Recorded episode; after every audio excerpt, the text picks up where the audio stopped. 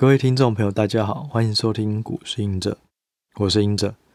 今天呢，我们要分享的是别册第三章哦。想要高胜率，就找赢势股。呃，那我这边下的小标是报酬率是看股价位置涨跌各自会到哪里，那胜率呢是看股价的方向，它比报酬率还要单纯。那我后面会讲这是什么意思哦。其实这一章呢，最主要就是要加强书里面讲到的报酬率跟胜率，到底要选择哪一个？那这两个呢的选择，其实就来自于这两个相乘，就是投资期望值。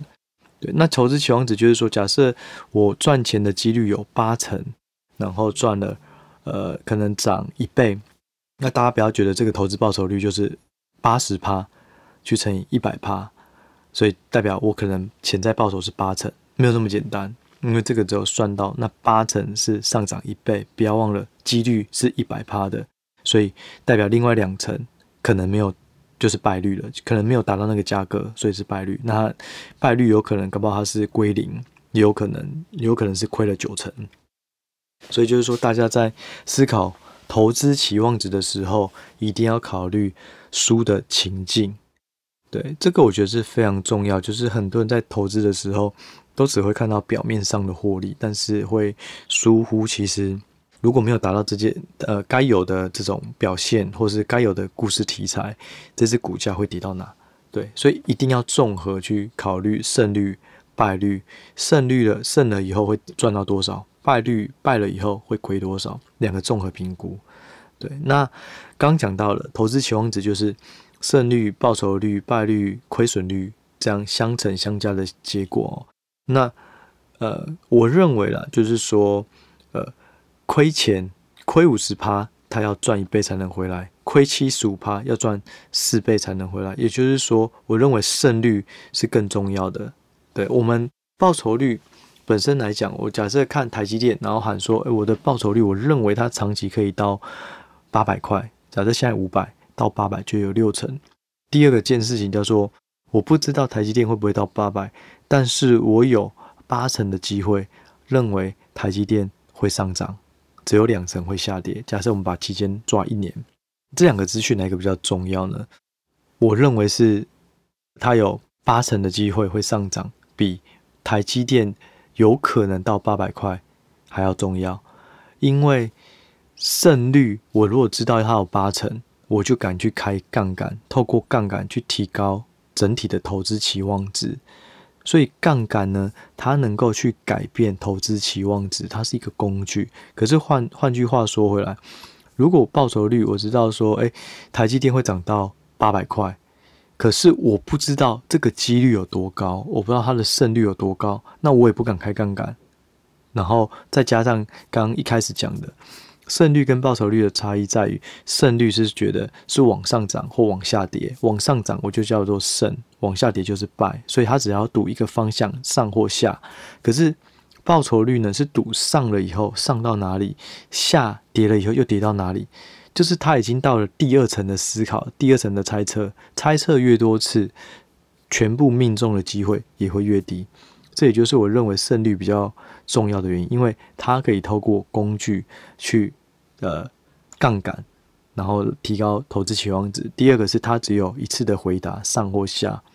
对，这是我想要提到。所以回到说，那胜率要怎么增加？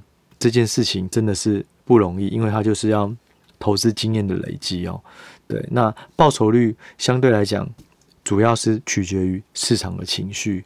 当在二零二零年，呃，Fed 大撒钱，到二零二一年，所有的股票都大涨。那这这时候其实可就很容易达到我们要的目标价，可是市场情绪一反转的时候，我们很难预估什么时候市场情绪会再回到过去的高点。所以就是说，胜率是把握在自己的投资研究经验。那呃，报酬率的话，就是取决于市场气氛，是比较难抓的。对，那另外呢，就是说。自己有一个体验，其实想要跟大家讲，就是不要觉得，哎，好像胜率开杠杆，胜率高就可以开杠杆，那我觉得只用杠杆就好了。其实没有那么简单哦。胜率我自己用了这么久，有有其实它是非常难的。我的心得有两个，就是说什么个股适合使用杠杆呢？有两种，一个是波动大还是波动小呢？如果是波动小的话，好，假设我对于金融股，好，假设我认为玉山金长期会涨，或是兆丰金长期会涨，那胜率高就适合要去开杠杆吗？其实未必，因为现在融资利率不断的因为升息而提高，现在应该要五点五趴到六趴。假设玉山金或兆丰金它一年的上涨没有超过六趴，那其实可能融资反而付的利息还更多，所以波动太小的并不适合呃使用杠杆。那另外就是说，那波动大就使用杠杆吗？这又回到另外一个层层面了。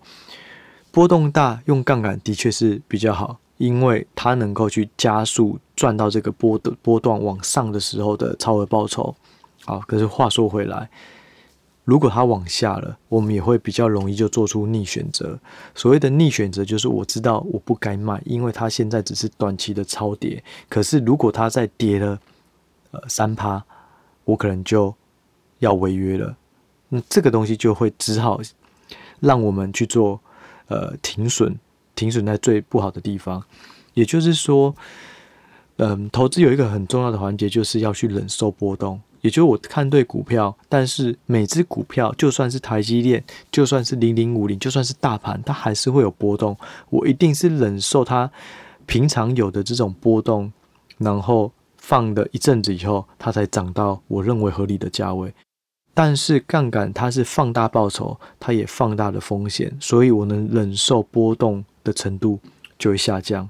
所以杠杆的艺术就是在于，我不能去找波动很小的，因为融资利息太高会吃掉的报酬。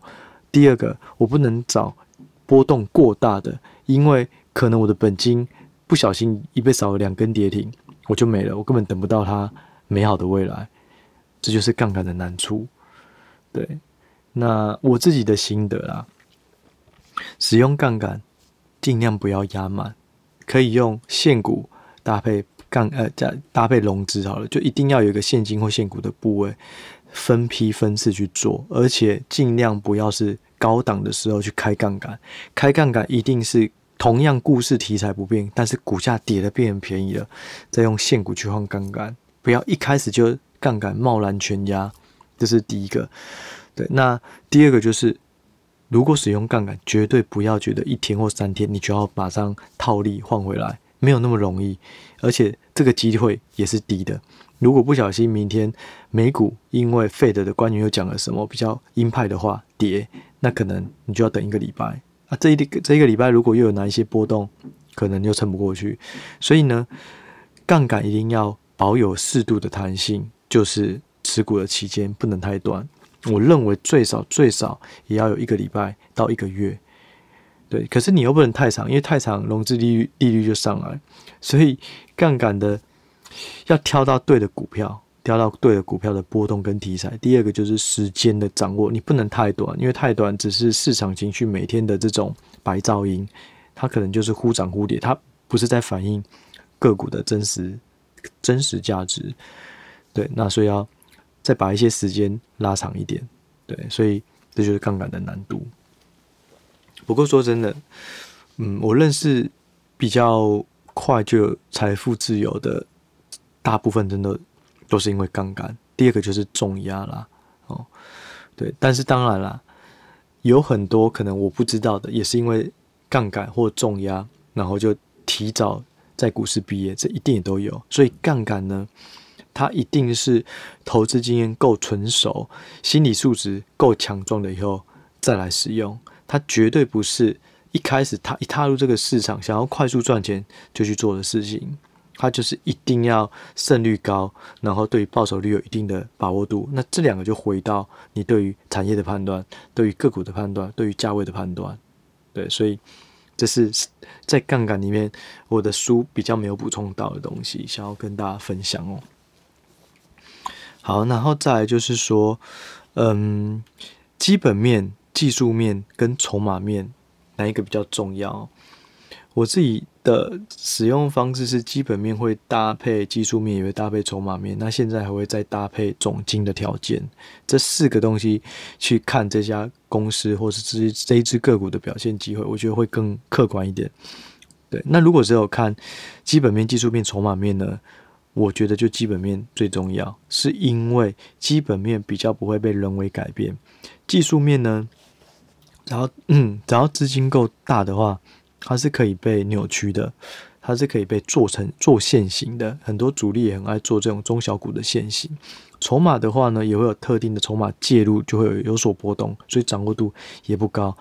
所以就我而言，我买股绝对是会因为基本面好而决定要买，就算技术面跟筹码面再好，我可能还是不会去买股。可是如果基本面好，技术面又好，筹码面又好，那它就会影响我确定要买这只股以后比重要压多多高多重，对，因为技术跟筹码它是比较好去判断中短期的股市讯号或是个股讯号，对，因为基本面来讲最快就是季呃月营收嘛。至少一个月公布一次，可是公布一个月到下个月又有个三十天的空窗期，那这时候的股价就比较没有办法判断它的合理性，或是为什么涨，为什么跌，所以技术筹码就是用来辅助这一块。所以说到底就是基本面还是比较重要了，那技术筹码是心有余力能够去辅助基本面的。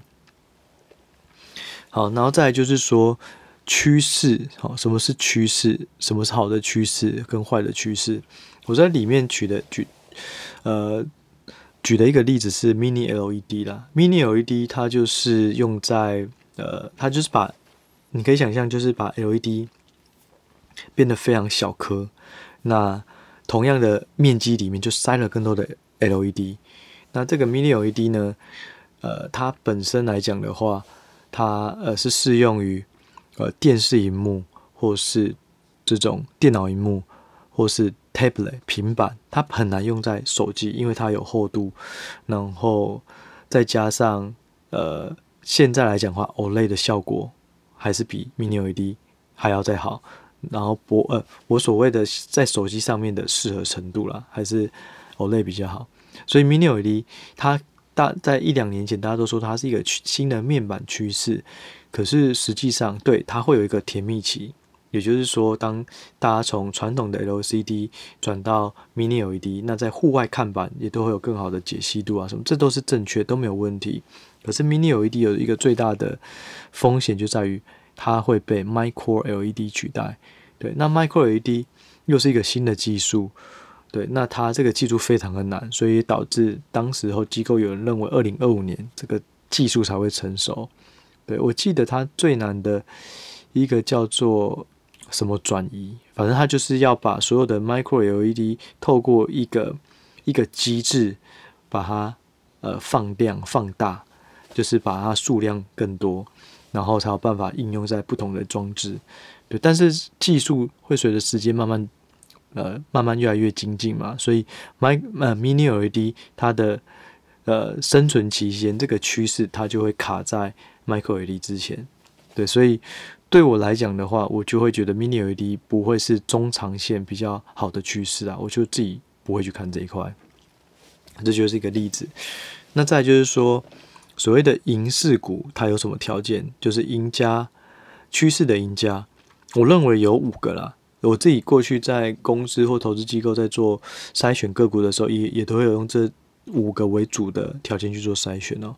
第一个就是说，未来两年的营收跟净利都一定要成长。这个成长大家可以定十趴或二十趴，就看每个人想要的标的啊。那但是未来两年哦，都一定要都一定要能成长。第二个就是说，这个成长是高于产业平均。如果产业成长五趴，它只有成长三趴，那代表这家公司并不是赢家，所以。它一定有一些竞争上的劣势，那这也是风险，所以我会考量它一定要高于产业平均。第三个就是说，它的毛利率跟营业净利率都要缓步的上升。对，就是说你营收成长，可是你不能透过促销，不能透过杀价。那如果促销跟杀价就会反映在毛利率或是营业利率会比较差。所以就是说，营收成长一定要搭配的毛利率跟营业利率，呃，缓步的垫高，这也就是经济规模。就是说，当我营收变大，我的固定成本越来越比例越来越低了，我获利就越来越好。那再来就是说，第四点就是市值要是同业最大，因为通常龙头股它的市值就是龙头股之所以为龙头，它有可能一开始是比较小，可是当它成长快速，当市场给它的价值更高。它的呃，不管是 EPS 或是 PE，就会同时放大，它就会变成龙头股。那通常市值就会变最大。那市市值变最大以后，通常就有大者恒大。对，就是呃，市值最大，通常我就我要看一个长线的一个趋势的时候，我会首选。对，那大家可以简单来解读，就是龙头股啦。那最后一个第五个就是说，它能够之所以成长的产品大幅成长。这个东西一定要占营收比重超过五成，例如 Tesla，它就是靠电动车成长。如果所以如果电动车很好，Tesla 绝对就是最大受惠者。那可是如果是 Tesla 的周边协力厂商，它有可能是帮 Tesla 出零组件，有可能是帮 Ford、帮 Toyota。哦，假设是这样。可是当只有电动车成长，燃油车没有成长，那它受惠就有限。所以产品比重。非常重要，含金量越高的那个产品一定要占五成以上。所谓的含金量越高，往往就是指成长最快速，或是利润最快、最高，或利润提升的最高的这些产品。对，所以这是我认为银饰股要有的条件啊。那另外呢，我这边也有提的举例到，就是说，呃，mRNA 的一个，也就是莫德纳，当时候也在判断莫德纳会不会是趋势。就是说它是龙头，然后它的获利能力也慢慢提升，然后它的成长性也不错。可是比较麻烦就在于说，在二零二零、二零二一年那时候疫情比较严重的时候，呃，莫德纳的订单大爆满，所以导致它往未来呃日后的两年，二零二二、二零二三年成长都趋缓，甚至我记得二零二二年还预估衰退。对，印象是二零二二年吧。反正总而言之，就是那时候去看了它一些财务比率，发现诶，它可能没有办法连续成长两年。那也就是说，当你没有办法成长的时候，股价就不会有比较好的反应。所以这些条件就是举例给大家看。但是我认为 mRNA 这这个东西，这个技术还是有可能是未来的趋势。毕竟它在量产跟开发疫苗上都较传统的呃呃开发疫苗的方式还要再快。对，所以在只是说在二零二三年会导致衰退了，所以这是我当时候比较比较抗顺的。对，那再就是说观察趋势或是选股啊，一定都要排除一次性的项目，也就是不要去认为说，哎呀，因为汇兑收益哦，或是因为处分厂房，或是处分了呃个股，哦，它可很多公司它本身也会转投资一些个股，或是。不同的土地好了，这些卖掉，所以在这一季有很好的报酬，这个都要把它排除的，因为我们买的是这家公司的长期竞争力，不是买它呃土地又变现或是各国变现，因为这个不是长期的，它有可能下一次去买土地，土土地就是亏钱的了，是有可能，所以这个变数太大，不在我们的投资逻投资的雷达里面，所以我会把一次性的全部都排除，所以这里有衍生衍生出来一个。